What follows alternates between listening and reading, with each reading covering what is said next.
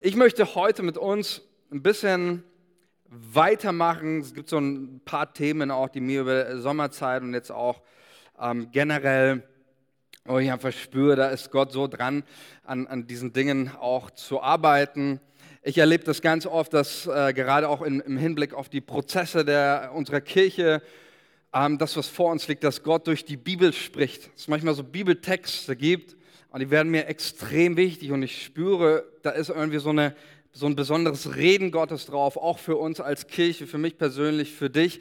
Und äh, das sind immer so Momente, äh, wo ich mich einfach besonders freue, weil ich weiß, so Gott ist dabei. Gott baut seine Kirche. Es bin in erster Linie nicht ich oder du oder irgendjemand, sondern Gott, Jesus, er baut seine Kirche. Er baut sie, er führt sie, er leitet sie. Und ähm, das ist einfach so, so, so genial, das immer wieder zu erleben. Und ich möchte nochmal ähm, auf den äh, Bibeltext eingehen, den ich, ich glaube, das war vor drei Wochen oder vier Wochen, ich weiß es jetzt selber nicht mehr genau, über den ich gepredigt hatte, ähm, nämlich über die Geschichte von Samuel, seine Berufungsgeschichte wo er als kleiner Junge berufen wird beim äh, Priester Eli. Hört euch die Predigt auch gerne nochmal an. Ihr findet sie gezeigt, so ein bisschen auch diese ganze Thematik der Wendezeit, in der wir uns befinden. Dieses Schaubild, vielleicht erinnert sich noch jemand daran. Ähm, vielleicht können wir das nochmal wiederholen. Das war so eine Theorie aus der Psychologie, die ich absolut gut finde. Ähm, weiß noch jemand, wie die hieß? Richtig. Harte Zeiten schaffen starke Menschen und schwache Menschen schaffen harte Zeiten wieder, ja. Und so, das ist dieser, dieser Kreislauf, ähm, den ich äh, deutlich gemacht habe, auch an der Geschichte von, äh, der Berufungsgeschichte von Samuel, denn genau tatsächlich passiert das auch, auch bei Eli, dem ja ähm, das Gericht Gottes im Kapitel 1 Samuel 2 äh, das Gericht Gottes angekündigt wird, aufgrund seiner Führungsschwäche, auch gerade gegenüber seinen eigenen Söhnen. Äh, die er zwar ein bisschen tadelt, aber eigentlich nichts unternimmt dafür, um den, äh, auch den, den Tempeldienst in Israel äh, am Leben zu erhalten, aufrecht zu erhalten. Und ich möchte mit uns nochmal heute noch nächsten Sonntag nochmal ein bisschen intensiver in diesen Text eintauchen. Manches wird sich äh, wiederholen, aber ich glaube, äh, wie heißt es, man muss sowieso sieben, äh, eigentlich Sachen siebenmal hören, eine Sache, bis man sie wirklich verstanden hat. Kennt ihr auch, oder? Wenn ihr es nicht kennt, äh, so aus dem Persönlichen, dann kennt ihr das aus eurer Ehe oder so, wo euer Partner, ich habe dir das auch schon zum siebten Mal gesagt, oder? Kennt das jemand? Ich kenne das, ja. Ähm, siebenmal muss man eine Sache hören, also das tut gut, Dinge öfters zu hören. Ich möchte uns nochmal mit uns jetzt ähm, einsteigen. Wir befinden uns Kontext dieser Geschichte. 1 Samuel Kapitel 3 ist diese Wendezeit, die auch von Gott durch einen Propheten zuerst angekündigt wird. Eben eine befinden sich in einer guten Phase und jetzt geht so, äh, das Haus Elis auf Gericht Gottes zu. Und wir lesen, genau, und wir, wir lesen auch da in diesem Kontext, dass Elis Augen immer schwächer werden, sie werden immer trüber. Und mitten in dieser schläfrigen Zeit, wo eigentlich keiner mehr nach Gott fragt, erweckt Gott wieder ähm, erweckt Gott einen, einen Propheten. Er macht jemanden wach. Und dieser Junge, der heißt Samuel. Und es geht in dieser Geschichte nicht nur darum, dass, Sam, dass Gott Samuel aus einem, ich sag mal, physischen oder körperlichen Schlaf weckt, sondern auch aus einer geistlichen Schläfrigkeit. Die Bibel erwähnt ja uns, dass Samuel bis zu diesem Zeitpunkt Gott noch nicht kannte. Aber es geht letztendlich darum, dass das geistliche Leben in Israel tatsächlich zu der Zeit auch, äh, eingeschlafen ist. Und ich lese euch mal einen Satz vor, der ich finde sehr gut auch das beschreibt, ähm, diese, diese Textpassage aus einem Kommentar. Er sagt folgendes, der, der Ausleger hier, über 1 Samuel 1,3, wir lesen das gleich noch äh, zusammen. Da sagt er folgendes: Entscheidend ist, dass Gott uns durch diese Erzählung etwas zu sagen hat. Gott straft das Unrecht und sieht ihn nicht einfach zu. Gleichzeitig ist Gott um sein Volk bemüht und schafft von langer Hand die Rettung, indem er ihn einen Helfer schafft, beruft, aufbaut und einsetzt. So, das ist der Aspekt, das ist der Grundgedanke. Gott weckt jemanden wieder auf. Deswegen heißt auch mein Titel für diese Predigt heute ein geistliches Erwachen. Ich glaube von ganzem Herzen, dass Gott uns als Kirche, dir persönlich, mir persönlich, uns allen ein geistliches Erwachen wieder neu schenken möchte. Amen. Und das ist übrigens eine, eine, äh, ich sag mal, so ein Wort, das die Bibel ganz oft, oft verwendet, gerade auch im Alten Testament, dieses Wachmachen. In der Richter, Im Buch der Richter wird das direkt am Anfang, mal, wird so eine Aussage getroffen, da heißt es, Gott erweckte dem Volk einen Richter. Immer wenn dann das Volk am Einschlafen war oder irgendwie anfing, anderen Göttern nachzulaufen, Gott macht jemanden wach, er erweckte ihnen einen Richter. Und dann heißt es weiter, er weckte ihn Otniel, Ehud, Simson, Barak, wie all diese Leute heißen. Ähm, Gott erweckt seinem Volk immer wieder Leute, macht Leute wach. Manchmal erweckt, heißt es auch im Buch der Richter, manchmal erweckt Gott auch einen Widersacher. Das gibt es manchmal auch dass Gott, damit wir wieder auf den richtigen Weg gehen. Aber das, worum es mir heute geht, ist dieses, ähm, Gott möchte uns ein geistliches Erwachen schenken, ein geistliches Erwecken. Und ich möchte erstmal darüber ganz kurz sprechen, was meine ich eigentlich darüber, wenn ich über ein geistliches Erwachen, persönliches geistliches Erwachen, aber auch für uns als Kirche, was meine ich, wenn ich darüber spreche? Ich stelle ein, oder diese, diese äh, Richter, die erweckt wurden, dann ist ein Kennzeichen ganz stark, sie hat ein ganz starkes Bewusstsein für die Gegenwart Gottes, die Gegenwart des Heiligen Geistes. Einer dieser erweckten Leute damals, äh, den später auch Samuel zum König salbt, ist der, der Hirtenjunge äh, David. Und über David heißt es, dass er ein ganz starkes Bewusstsein hatte, dass Gott da ist für seine Gegenwart. Er sagt einmal, mit meinem Gott kann ich gegen Kriegsvolk anrennen und über Mauern springen. An einer anderen Stelle sagt er, ähm, wenn ich schon durch ein finsteres Tal gehe, ich fürchte mich nicht. Warum? Denn du, mein Gott, bist mit mir. Geistliche Erweckung hat damit etwas zu tun, dass Gottes Gegenwart so stark wahrgenommen wird, dass du glaubst und weißt, hey, mit meinem Gott ist nichts unmöglich. Da kann sich uns ein Riese namens Goliath in den Weg stellen. Meinem Gott ist nichts unmöglich. Und für mich ist genau das, was geistlich wache Gemeinden beschreibt, in einer geistlich wachen Gemeinde ist Gegenwart Gottes das Wesentliche, das Entscheidende, das, worum es letztendlich geht. Es geht nicht in erster Linie, wie ich das auch am Anfang gesagt habe, um irgendwelche schönen Programme oder sonst was, sondern es geht darum, dass Menschen Jesus begegnen, ihn erleben. Vor jedem Gottesdienst kommen wir auch als gesamte Mitarbeiter hier zusammen und wir beten für eine Sache, dass du und ich, dass wir heute eine Begegnung mit Jesus haben. Darum geht's. Das ist das so einer der, der, der, Kernthemen, ja, auch, oder auch Lobpreis, nicht nur als irgendwie ein Gesang oder eine, eine schöne Melodie, sondern Ausdruck unserer absoluten Hingabe, unserer Sehnsucht danach, Gott nah zu sein, weil wir glauben, Gott wohnt im Lobpreis seines Volkes. Er ist da zu finden. In der geistlich wachen Gemeinde geschieht auch Mitarbeit, nicht einfach nur aus irgendwie einem Pflichtbewusstsein oder ich, ich muss das oder einem Leistungsdruck, sondern es geschieht aus einer Freude darüber, was Jesus an uns getan hat, oder? Das ist das, das sind so die Kennzeichen, der gesamte, auch gesamte Dienst, es geschieht aus der Kraft Gottes.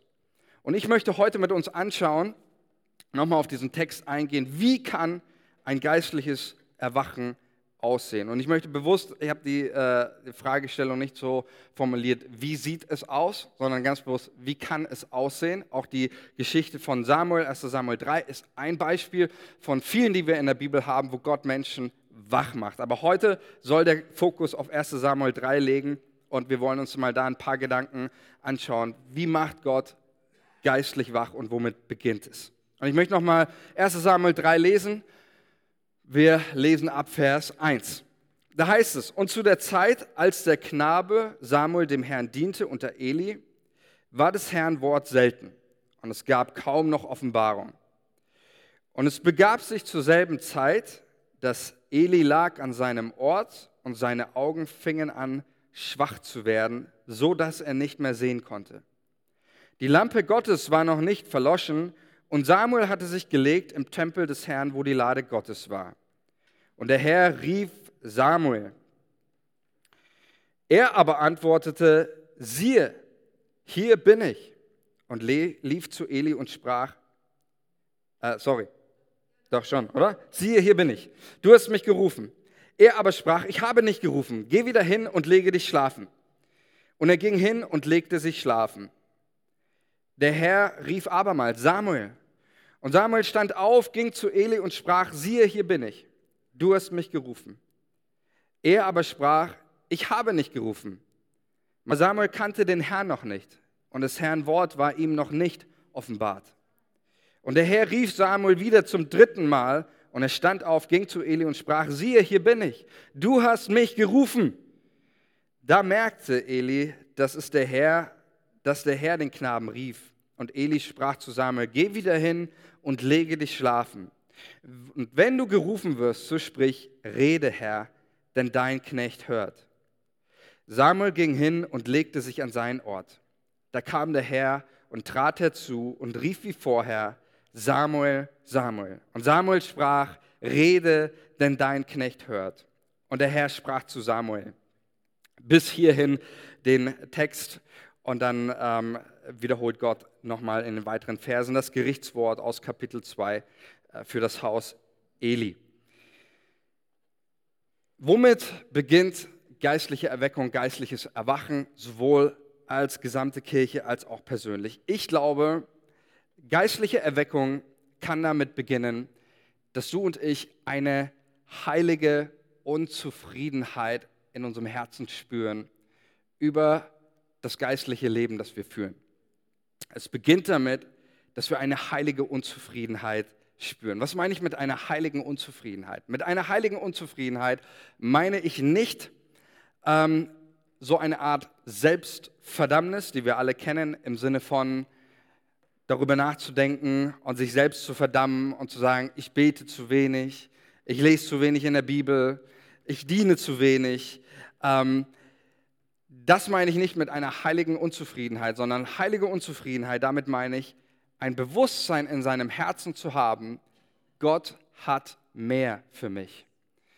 Ich glaube so, wenn wir uns nochmal in diesen Text reinblicken, ähm, dann ist ja interessant, diese Zeit, die hier beschrieben wird, ähm, und besonders eben die geistliche Qualität auch der Beziehung Gottes zu seinem Volk, die wird tatsächlich, wenn wir nochmal Vers 1, die wird beschrieben mit den Worten kaum und selten.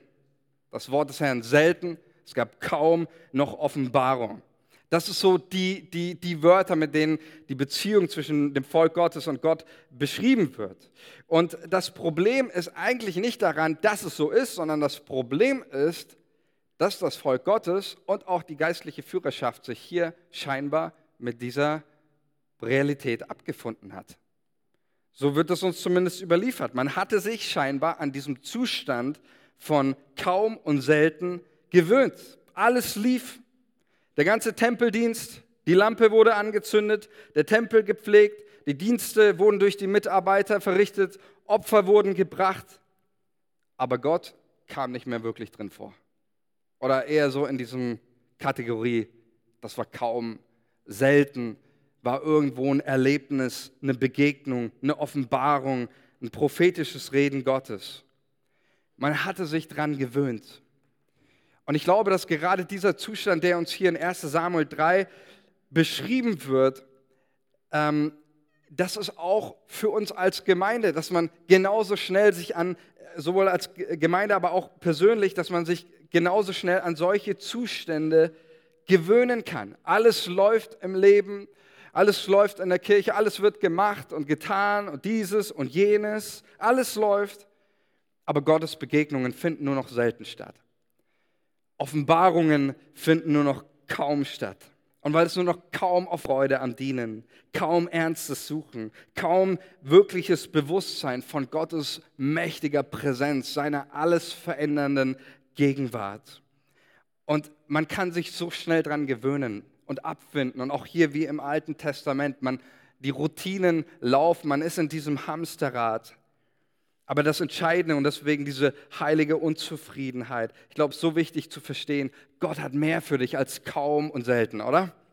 Gott hat so viel mehr auch für uns als Kirche, für unsere Gottesdienste, für unser Zusammensein, für deine persönliche Zeit mit Jesus. Da ist noch so, so, so, so viel mehr.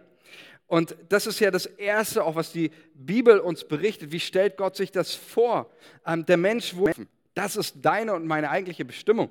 Nicht irgendwie so ab und zu mal eine Begegnung mit Gott, sondern in einer dauerhaften Beziehung mit ihm zu leben. Paulus schreibt einmal an die Epheser, werdet voll Geistes. Und da gebraucht er ein Verb im Griechischen, die Grundform ähm, des immer wieder werdenden, Vollwerden vom Heiligen Geist. Nicht werdet voll Heiligen Geistes einmal, sondern dieses immer wieder, immer wieder in die Begegnung, immer wieder erfüllt werden von Gottes Heiligen Geist. Gott möchte nicht, dass du nur einfach irgendwie, ich sag mal, so einzelne Begegnungen mit ihm hast. Ähm, Gott möchte, dass du in regelmäßigen Abständen in deinem Leben Offenbarungen von ihm hast. Das Wort, das auch hier verwendet wird im 1 Samuel 3 über kaum noch Offenbarung, ähm, ist das Wort Chasson. Chasson heißt im Hebräischen, auf, äh, ist hebräisch und heißt übersetzt ähm, ja, ein Blickperspektive. Das ist das Wort, das auch für die Propheten verwendet wird, dieses eine Schau, eine übernatürliche Schauperspektive zu haben von dem, was Gott tun möchte. Und das ist das Wesentliche. Gott möchte dir deine Herzensaugen neu öffnen. Er möchte uns einen Blick geben von, von seiner, ein, eine Offenbarung von seiner Liebe, seiner Heiligkeit, seiner Gegenwart, seinem Wesen, seiner Person, seiner Macht. Das ist das, was Jesus immer wieder sagt, dieses immer, immer und immer wieder. Jesus sagt einmal in Johannes 14, Vers 15 über den Heiligen Geist, ich will den Vater bitten und er wird euch einen anderen Tröster geben, dass er bei euch sei in Ewigkeit, heißt es. In Ewigkeit, für immer. Eine andere Stelle, die ähm, diese, diese Fülle oder die Art der Beziehung, wie Gott sich das vorstellt, auch auf den Punkt bringt, ist in Römer 15, Vers 13. Okay, wenn du alles in dieser Predigt wieder vergisst, diesen Vers nimmst du dir mit, okay? Römer 15, 13 so entscheiden, was hier steht. Der hat es wirklich in sich. Da heißt, das schreibt Paulus. Ähm, und ich möchte mit euch ein bisschen äh, auf ein paar Begriffe eingehen, äh, äh, weil, die, weil dieser Text so, so viel aussagend ist. Da heißt es, schreibt Paulus, der Gott der Hoffnung, aber erfülle euch.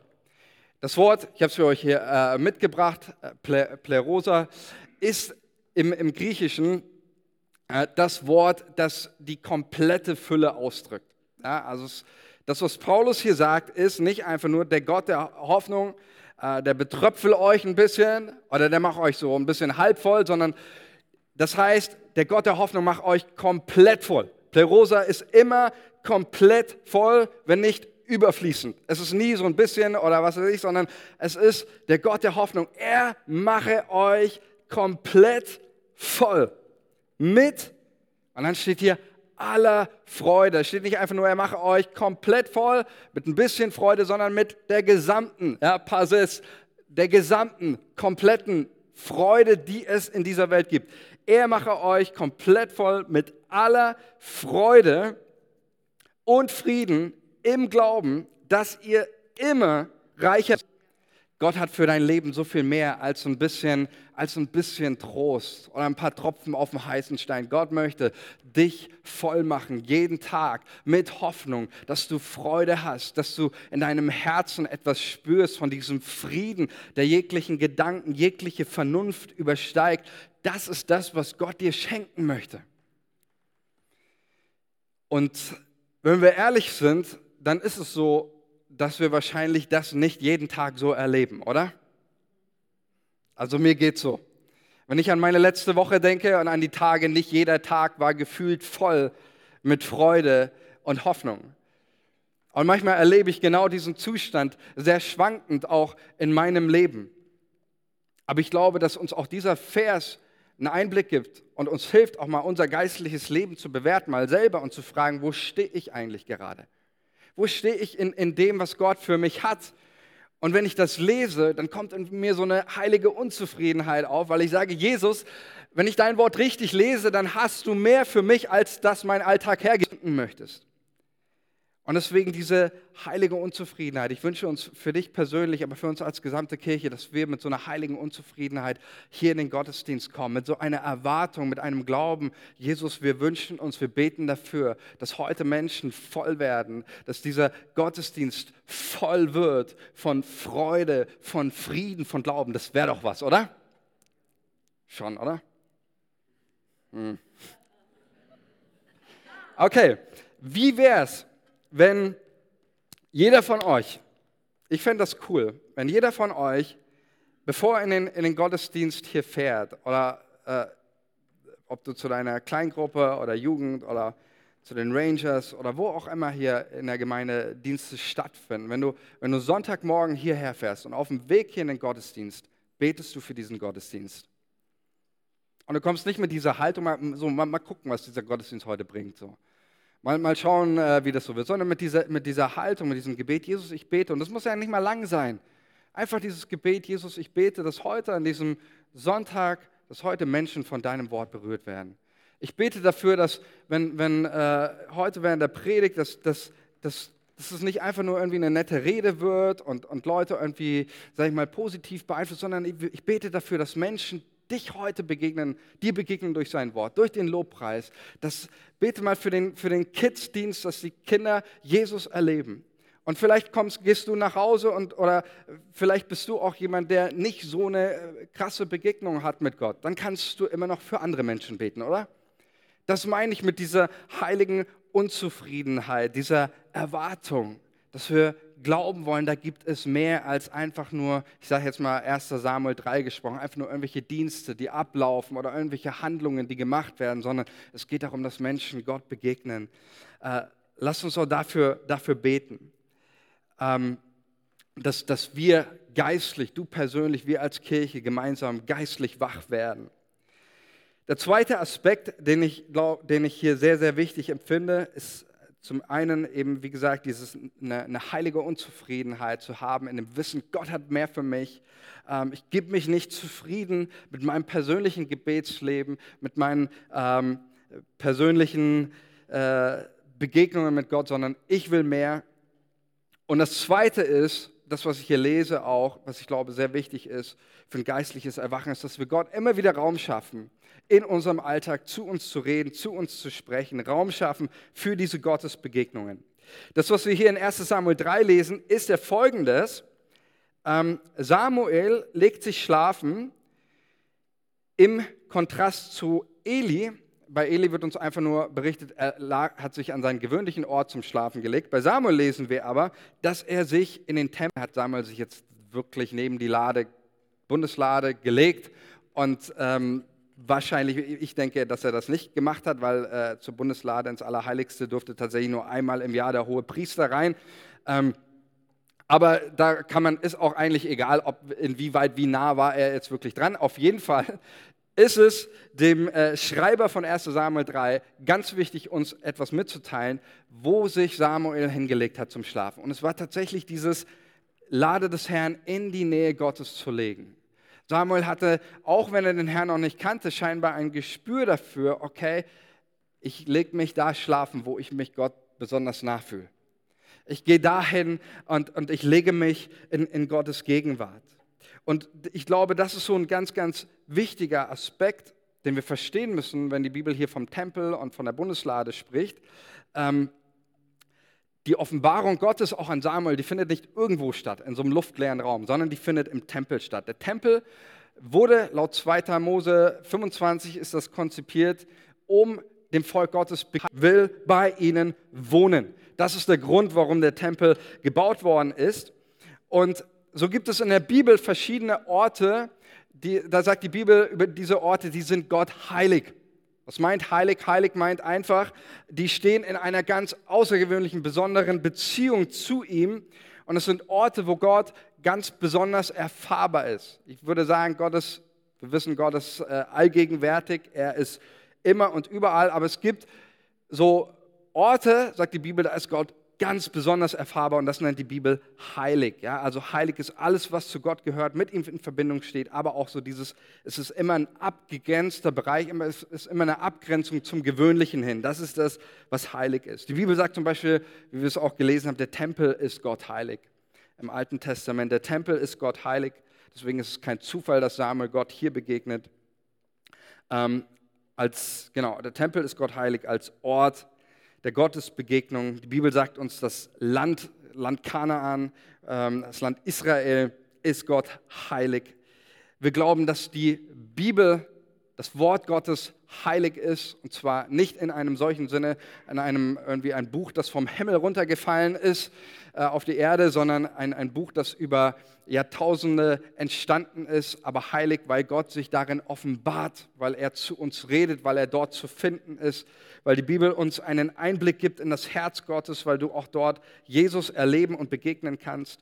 Die Bibel sagt, dass die Gemeinde, die Kirche Jesu heilig ist ein Ort der besonderen, ein, ein, ja, ein Ort, an dem du Gott erleben kannst. Ähm, die Gemeinde als, ähm, als Braut Jesu, er steht mit ihr in einer besonderen Beziehung. Die Gemeinde ist Jesus heilig, sie ist alles andere als normal, sie ist außergewöhnlich. Und dann gibt es einen weiteren ähm, Ort, auch wo Gott zu finden ist. Auf den möchte ich ein bisschen eingehen und dann nochmal auf 1 Samuel äh, 3 zurückgehen gehen. Ähm, was ist Gott noch heilig? Der Zeit, zeitlich? Richtig, ich habe es hier gehört. Der Schabbat ist Gott heilig. Und ähm, beim Schabbat geht es eben auch, ja, geht es nicht nur darum, irgendwie, äh, viele meinen so, äh, Schabbat heißt äh, in der Bibel einfach nur Füße hochlegen, chillen und nichts tun. Ähm, Schabbat ist der, der, der Tag, zumindest im Alten Testament, ähm, der, der äh, siebte Schöpfungstag, an dem Gott sein, sein Werk vollendet. Und ähm, ganz besonders diesen, diesen Tag heiligt und ihn abgrenzt zu allen anderen Tagen. Und es geht eben darum, dass Gott sagt, ähm, ihr sollt in eurem, in eurem Alltag, möchte ich, dass ihr einen Tag abgrenzt, der, ihr sollt euch erinnern, dass der Mensch sich nicht sich selbst verdankt, oder dem, was er leistet, sondern dem schöpferischen Tun Gottes. Das ist Schabbat. Wenn der, wenn der Mensch in diese, diesen abgegrenzten zeitlichen Bereich reinkommt und wieder neue Kraft tankt. 2. Mose 31, 16, da lesen wir Folgendes über diesen Tag. So sollen denn die Kinder Israels den Schabbat halten, um den Schabbat in all ihren Generationen zu feiern, als ewigen Bund. Er ist ein Zeichen zwischen mir und den Kindern Israels für ewig, denn in sechs Tagen hat der Herr den Himmel und die Erde gemacht und am siebten Tag aber hat er geruht und Atem geschöpft. Das heißt, das ist dieses Prinzip, diese Heiligabgrenzung, ein Bereich, wo du, wo du wieder Atem schöpfst, wo du in, in dieser Ruhe, in diesem Frieden, in dieser Abgrenzung da schöpfst du Atem, Gott spricht zu dir, er gibt dir neue Impulse. Und äh, der, der Schabbat hatte für Gott, zumindest im Alten Testament, solch eine Heiligkeit, dass er sogar von, ähm, auf eine, also bei Übertretung des Schabbatsgebots, auf eine Stufe gestellt wurdest mit Zauberei, Hexerei, Ehebruch oder andere Götter anbeten. Krass, oder? Also wenn irgendjemand am Samstag äh, mich anruft oder an meinem freien Tag und mit mir über Gemeinde reden will, ist das so, wie wenn du mich zum Okkultismus verleiten möchtest. Im Alten Testament tatsächlich gibt es, äh, gibt es diesen, äh, gibt der, dem dann die Todesstrafe verhängt wird. So, das ist immer so eine Geschichte, ich weiß nicht, ob du das kennst, du liest das in der Bibel und denkst, oh, so, das, das tut schon weh, so mit dem, äh, das irgendwie nachzuvollziehen. Ähm, aber ich glaube, das, was die Bibel hier sagt, warum diese Härte, weil Gott zeigen wollte, mit welch einer Konsequenz er dahinterher ist, dass sein Volk diese Momente der Ruhe und der Impulse Gottes erlebt. Und das ist ein weiterer Punkt, ähm, den ich einfach mit, mit einbringen möchte und jetzt nochmal äh, zurückzugehen. Warum, warum rede ich jetzt äh, den, über den Schabbat hier an dieser Stelle. Es geht auch um 1 Samuel 3. Äh, genau das passiert in dieser Geschichte, es ist zwar nicht am Schabbat, aber es passiert eben, als Gott sich dem Samuel offenbart, eben nicht in dieser Hektik des Alltags.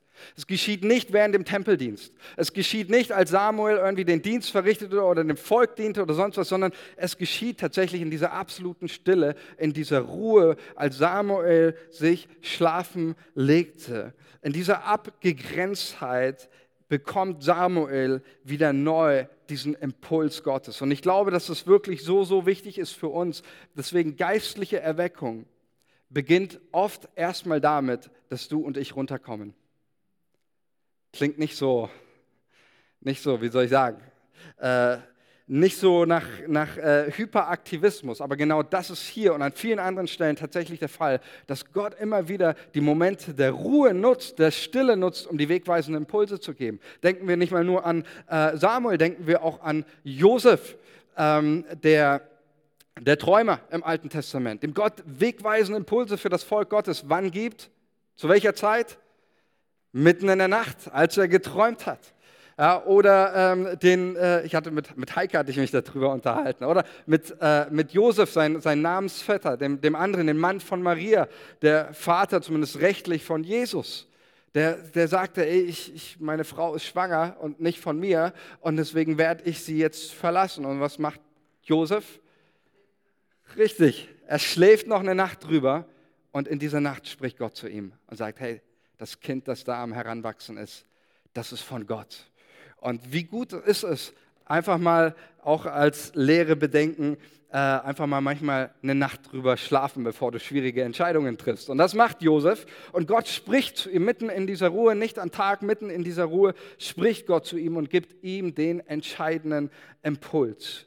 Und ich glaube deswegen so wichtig, ein wirkliches von einem geistlichen Hyperaktivismus, den kann man auch leben, wo es nur darum geht, alles Mögliche zu tun und zu machen, sondern ich spreche von einem wirklichen geistlichen Erwachen, beginnt immer damit, wo ich Gott Raum gebe, wo ich mich abgrenze in heiligen Momenten, in denen Gott zu mir spricht. Natürlich kann das auch im Alltag sein und Gott kann zu jeder Zeit, wissen wir alle, kann er sprechen und es gibt auch genügend Stellen, wo Gott mitten am Tag spricht.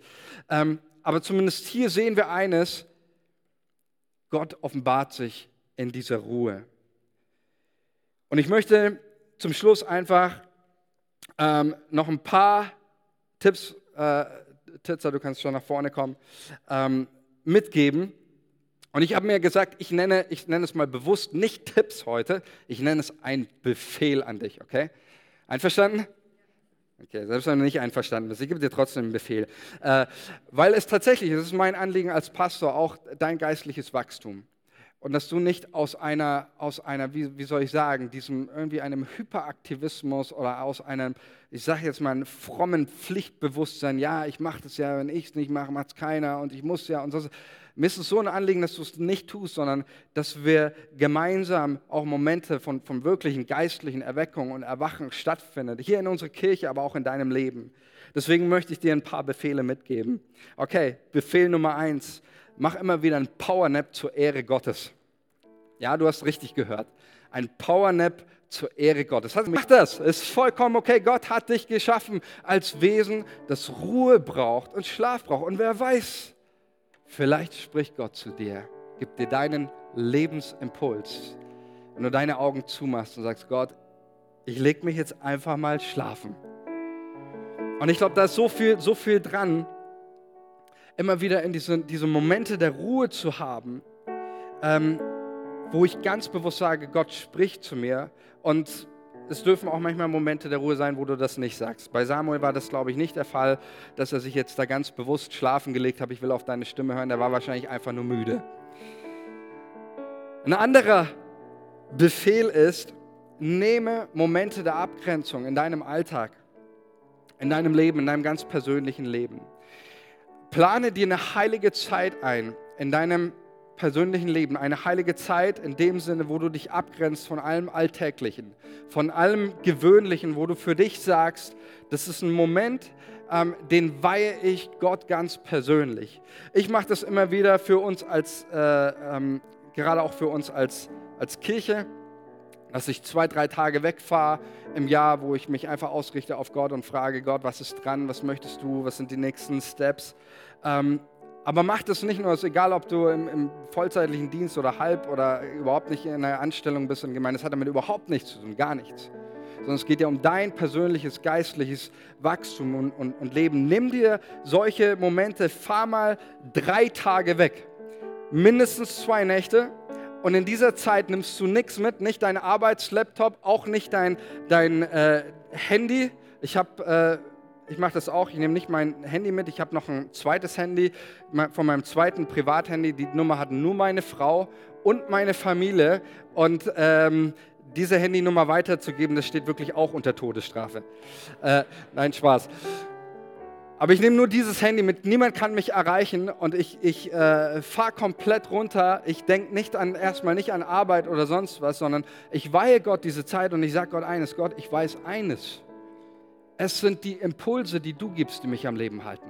Nicht mein Tun, nicht mein Aktivismus, nicht das, was ich mir aus, dem, aus meinem Kopf oder den Fingern sauge, sondern dein Reden ist entscheidend, Jesus. Für mein persönliches Leben, aber auch für meinen Dienst als Pastor. Dein Reden, deine Offenbarung, das ist das, wovon ich lebe. Jesus sagt, der Mensch erlebt nicht vom Brot allein, sondern er lebt von jedem. Das grenze dich ab, weihe Gott.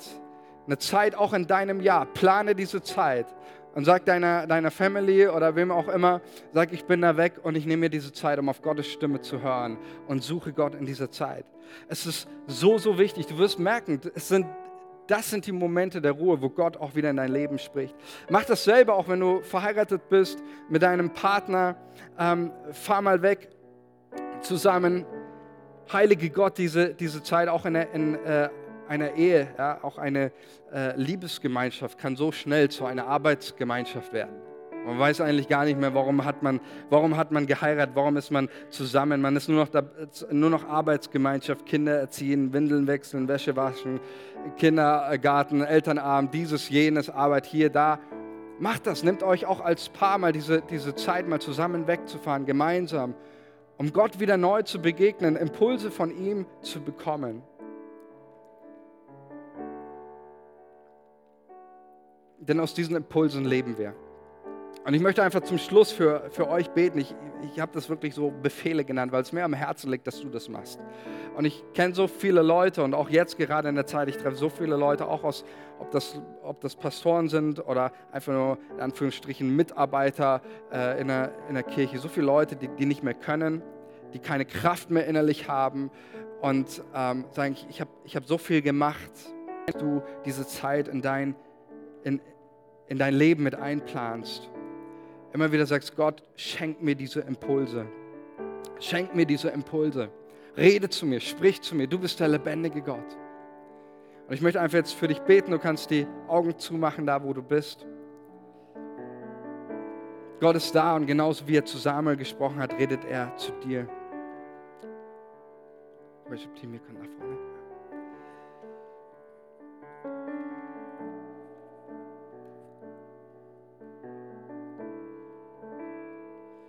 Ja, Vater, ich danke dir von ganzem Herzen, dass du ein lebendiger Gott bist, dass du uns geistlich erwecken möchtest, dass du uns geistlich wach machen möchtest, da wo, ähm, da wo wir sind. Du hast so viel mehr für uns, Jesus, als was wir bisher erleben. In deinem Wort heißt es, du willst uns komplett voll machen mit Freude, mit Frieden. Du möchtest, dass wir Hoffnung haben, diese Hoffnung ausstrahlen in diese Welt hinein. Und ich bete, Heiliger Geist, dass du uns neu geistlich wach machst. Ich bete, Herr, dass jeder hier rausgeht und eine Entscheidung trifft, auch dich wieder neu einzuplanen. Wirklich Zeiten ähm, sich einzuteilen, ob das jetzt äh, der Schabbat ist oder irgendein anderer Tag oder das ist nicht entscheidend. Sondern dass wir Zeiten haben, die wir dir weihen, wo wir sagen, Herr, wir öffnen uns in diesen Momenten ganz besonders für dich und sagen, sprich du, Herr Jesus. Wir leben aus deinen Impulsen, wir leben aus den Worten, die vom, äh, vom Mund Gottes aus seinem Mund kommen. Ich bete, Herr, für jeden Einzelnen hier, dass du auch neue Offenbarung schenkst im Leben. Für jeden Einzelnen, Herr, bete ich hier, dass nicht, nicht kaum und selten die Begriffe sind, mit denen sich die Beziehung zu dir definiert, sondern dass es Fülle, Freude und Frieden ist.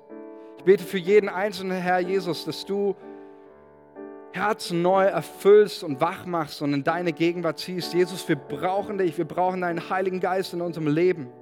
Und ich bete, dass wir auch neu in unseren Herzen so diese Unzufriedenheit spüren, auch über, über die geistliche Qualität in unserem Land, in unseren Kirchen, in unserem eigenen Leben. Und dass wir uns wieder aufmachen und sagen, Heiliger Geist, wir wollen mehr von dir, mehr von deinem Wirken in unserem Herzen. In Jesu Namen. Amen.